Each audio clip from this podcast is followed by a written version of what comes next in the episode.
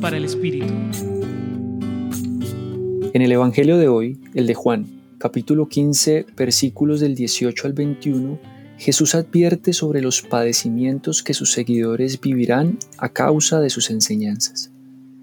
Estos futuros padecimientos se originan justamente por la radicalidad de su mensaje de amar sin condiciones, lo que hizo que las autoridades de su época lo persiguieran y mataran.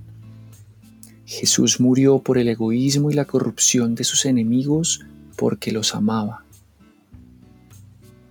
El amor que nos invita a entregar Jesús es un amor de una generosidad tan profunda que en nuestro mundo puede generar molestias en algunas personas e instituciones, porque afecta sus intereses egoístas y afecta sus reverencias al Señor codicia, al Señor vanidad, al Señor poder, que a toda costa buscarán que esos amantes de la vida y la amistad sin condiciones desaparezcan.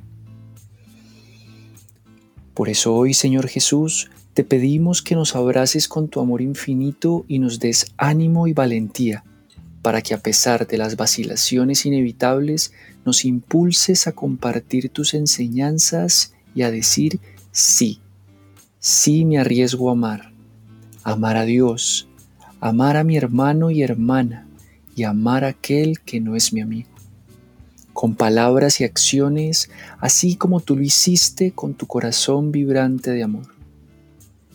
Hoy los acompañó Carlos Felipe Prieto, del Centro Pastoral San Francisco Javier de la Pontificia Universidad Javeriana.